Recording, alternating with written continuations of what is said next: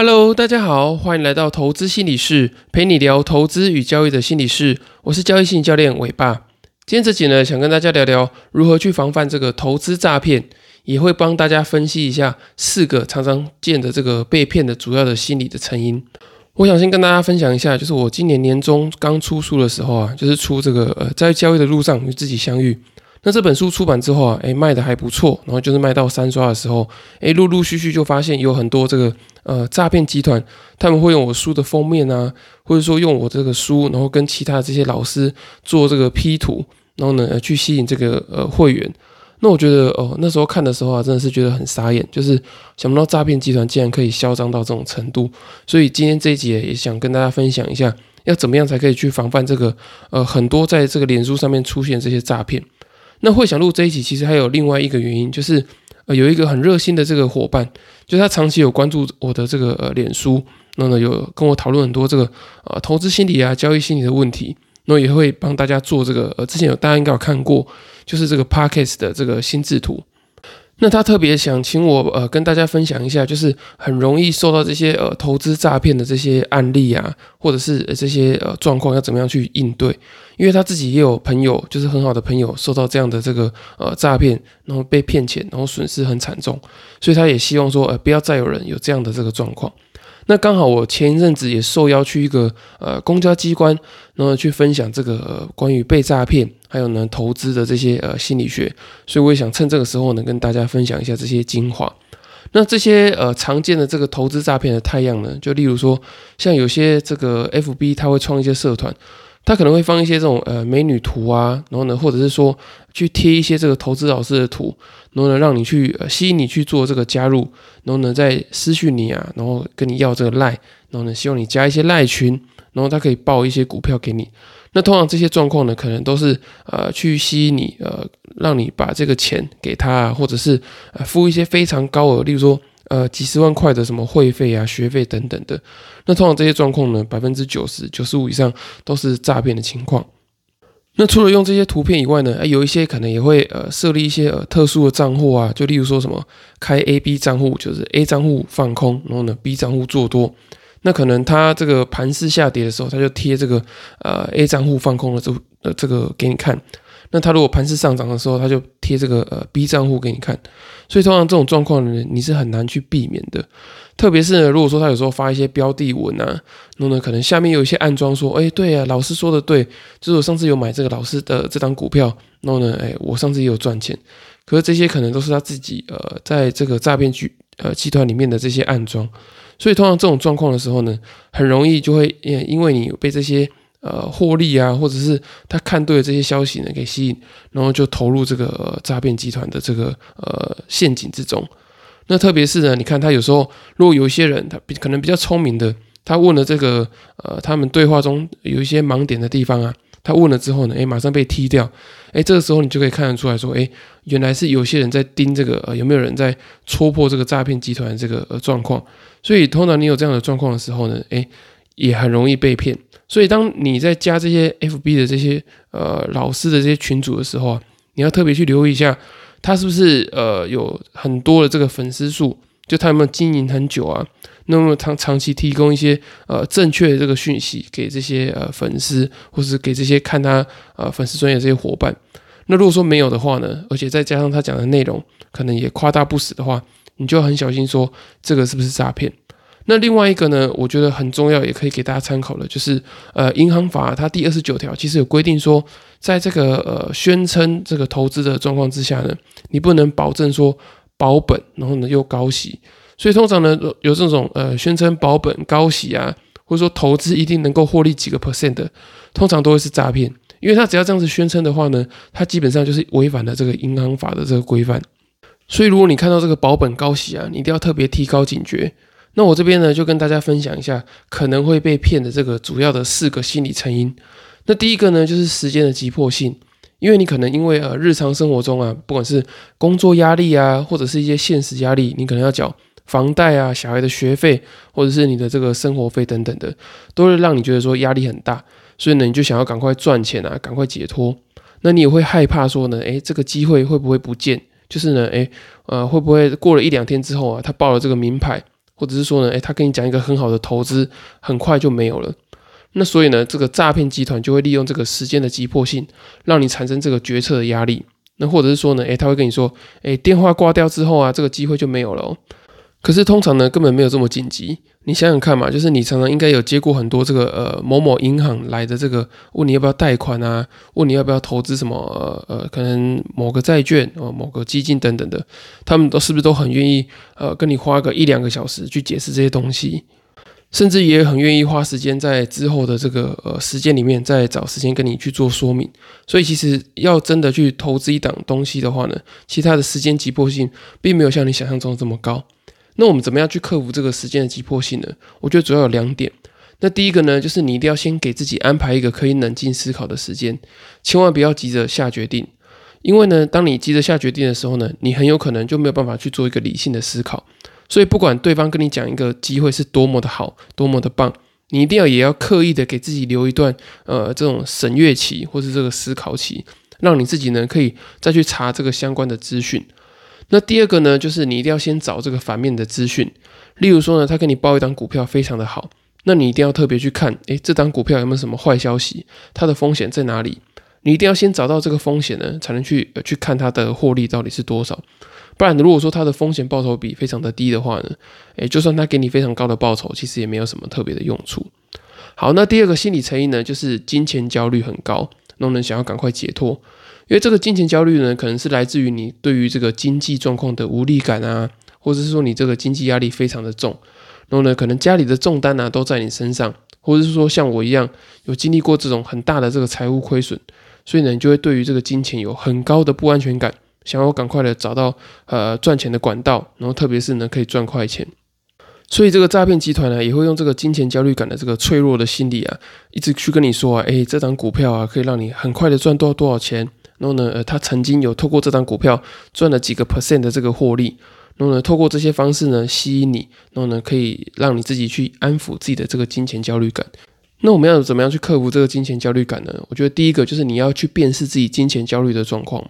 就是有时候呢，你可能一直在找这些呃标股啊，或者说找这些很好的老师，希望可以短时间翻身。那通常呢，这种状况就是你可能陷入了某种程度的金钱焦虑里面，所以你要去赶快去呃辨识说它背后的因素是什么。例如说像我刚刚讲到的工作压力啊，或者是你可能其他家庭上有这些比较大的金钱压力等等的，这些你要去呃把它辨识出来，然后你才可以知道说，哎，你的压力源来自于哪里。那第二个呢，你就要去仔细的去盘点你现在的这些财务的状况跟压力，也许他的这个压力并没有像你想象中的这么重。所以呢，呃，你要去盘点你自己的这个这个现金流入啊，还有现金的流出，搞不好你的这个现金流的这个收入是正的，并没有像你想象中的这个压力这么大。那第三个呢，就是你要去杜绝非理性的获利期待。我举一个例子啊，像这个巴菲特他长期的这个年化报酬率大概是百分之二十五左右。那你看呢他有些投资股票的群主，他可能会跟你宣称说，哦，他的这个报酬率达到百分之四十五十以上。那你看他的这个报酬率啊，怎么可以长期的保持的比巴菲特还要高？那如果说他真的能够达到的话呢？诶，他为什么还要去吸引你做加入？他就用他自己的钱做投资就好了。所以我觉得这个呃金钱的这个非理性期待，你一定要呃特别的留意，就是你有没有去追求一个很不合理的这个报酬率？那第三个呃容易受到诈骗的这个心理成因呢，就是这个人际压力。就有时候这些诈骗集团啊，他有可能会呃动用这些群主啊，然后呢，可能里面有一些暗装，然后呢会鼓动你说啊，我们就一起投资这个东西啊，然后呢，诶，我我都投资了，你投资一定也没问题的。那有些人呢，可能不太擅长处理这种人际的压力啊，也不知道怎么样去拒绝别人，所以呢，他就只好呢按着这个诈骗集团的这些指示呢，诶，投入到这个呃投资的这个陷阱里面。那其实呢，这个也是受到这个从众效应的影响。也就是呢，当越多人说某件事情是对的，或者说某件事情呃的这个方向应该要怎么样去做的时候呢，诶，你可能也会受到大部分的人的这个影响，然后呢跟着去做某件事情。那要怎么样去克服这个人际压力呢？我觉得首先你就一定要想办法去坚持住你自己的意见，然后呢你要去思考看看说，诶，他们说的到底是不是有道理的？就像刚刚我讲的嘛，你要先去找这个反面的证据。而不是说呢，跟着他们一群人去呃的这个方向做一些盲目的决定。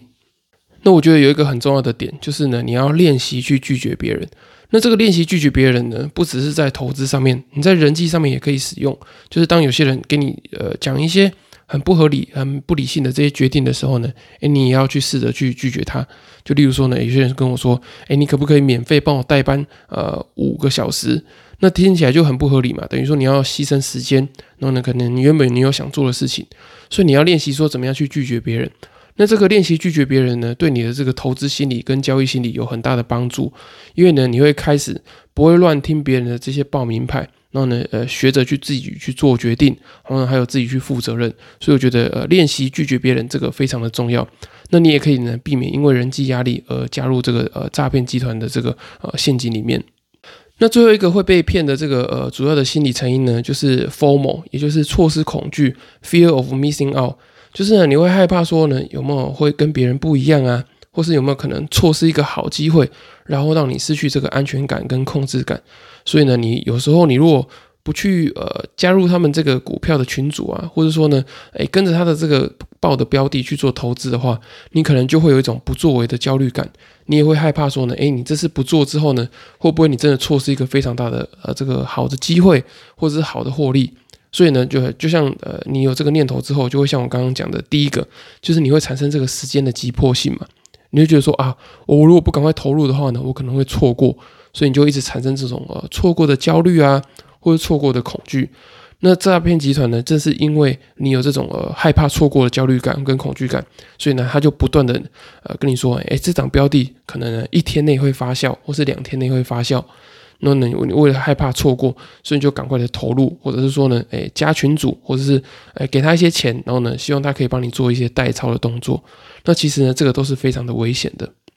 那我们怎么样克服这个疯魔的状态呢？其实我之前在第五十四集的时候，我有提到，主要有三个方法，我这边简单带过一下。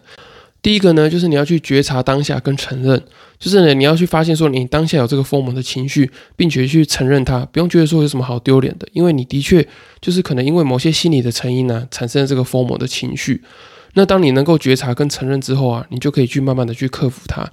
那第二个呢，是再评估，就是当你呃觉察跟承认之后啊，你就会呃发现说，哦，正在处在这个疯魔的状态底下。所以呢，你就可以启动一个再评估的机制，也就是呢，给你自己一段时间，然后呢，去理性的评估说，哎，当下的情境是不是合理的？你是因为呃这个疯魔的状态呢，而去做一些呃不好的决定，还是说呢，哎，你透过再次的评估，你发现，哎，其实对方提供的这个机会是合理的。所以，当你启动这个再评估的这个机制之后啊，你就可以比较理性的再次去看待你呃周遭所发生的这些啊，不管是诱惑啊，或者刺激等等的。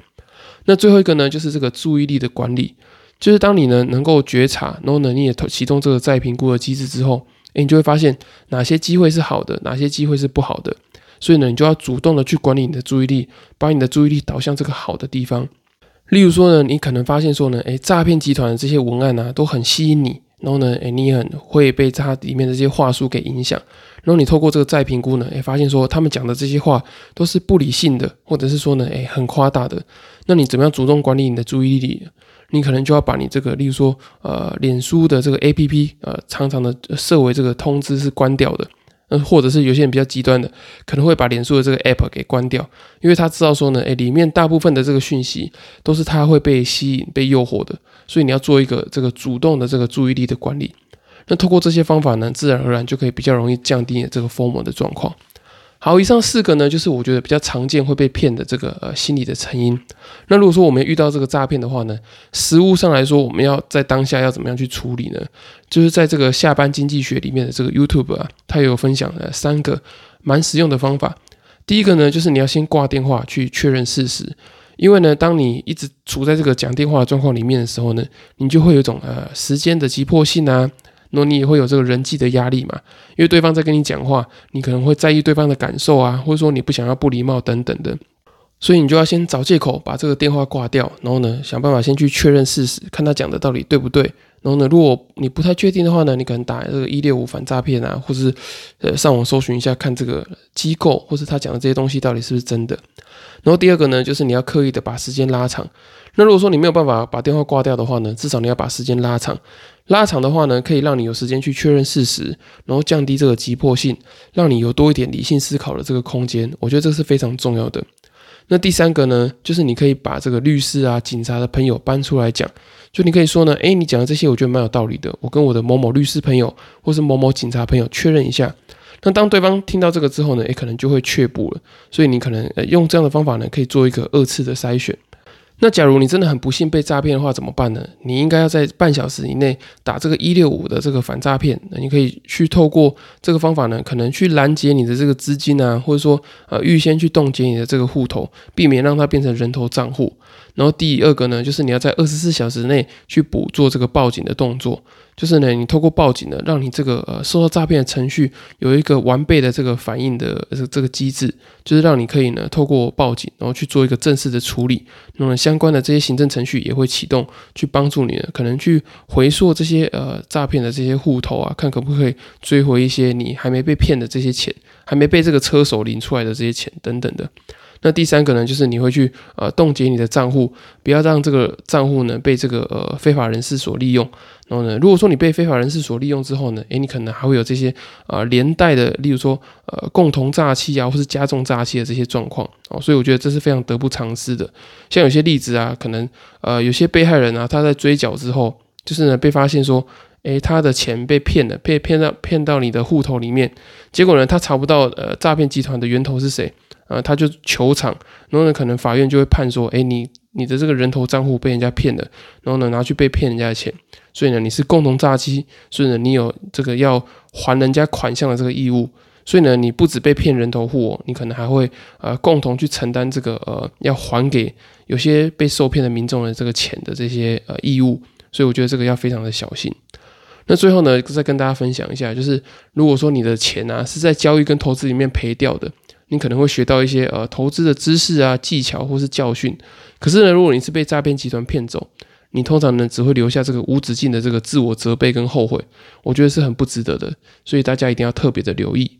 好，以上就是今天这集的内容。那如果说你觉得还不错的话呢，请你帮我到这个 Apple Podcast 或其他平台给我五星的评价跟留言，我会非常的感谢你。然后呢，也希望说呃大家在这个遇到诈骗的时候呢，可以特别的留意一下。那我也想跟大家讲一下，就是呢，如果说你看到呃我的这个呃不管是书啊，或是我的头像被放在这个 FB 的粉丝专业，通常来讲的话，你要去看一下它这个追踪数。如果追踪数很少的话呢，诶，通常都是这个诈骗。然后呢，你也可以呃在私讯我，不管是透过信箱啊，或是呃粉丝专业，你可以去问我一下，就是说看我有没有呃这样的不管是课程还是什么之类的，哦，你可以做一个双重的确认。不要急着呢就加入那些群组，我觉得这样子会对你的这个财务是很大的这个呃威胁，或者是说呢你有可能会被骗。这样好，以上就今天的内容，祝大家呢都不会遇到诈骗，然后呢遇到诈骗呢也可以冷静的去处理这些事情。那我们就下次再见喽，拜拜。